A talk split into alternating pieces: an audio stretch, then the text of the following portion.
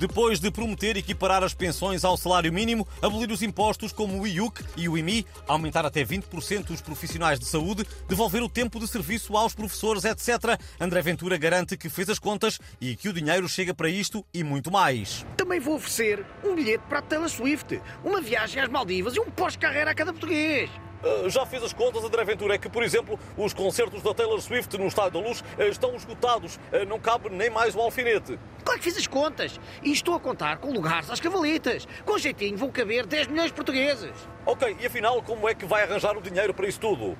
Muito fácil. Basta-me acabar com as operações de mudança de sexo no SNS e aumentar para 25% o IVA dos discos dos, dos Gypsy Kings, que os ciganos compram muito. Pronto, está explicado. Ah, e os outros 13 mil milhões vêm dos riçóis que a militante Maria Vieira vai começar a vender. Não é, Parrachita? Já estou a fazer, queridinho, querido André. Tenho de camarão e de carne. É comprar fregueses, é comprar. Porra! Pronto, espero que agora os senhores jornalistas parem de chatear com os pormenores das contas. Vamos acabar com esta vergonha! O Guinness retirou temporariamente o título de cão mais velho do mundo ao português Bobby.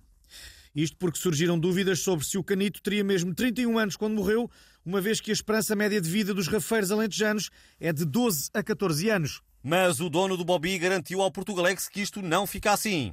É claro que não fica, até lhe digo mais. O Bobby ainda era mais velho do que eu julgava. Encontrei um vídeo com ele a dar a pata à Rainha de Inglaterra quando ela visitou Portugal em 1957. Precisamente no ano em que o Bobby foi namorado da cadela laica, aquela que foi ao espaço. Eu tenho aqui a fotografia para os ouvintes da rádio verem. Estão a ver?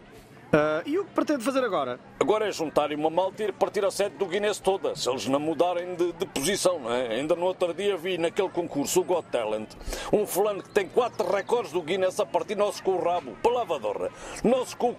Quer dizer, certificam estes recordes da porcaria e põem em causa o mecão. Mas isto é algum jeito? Ainda lhes atiço os filhos do Bobby, querem ver? Ficamos então à espera de novos desenvolvimentos.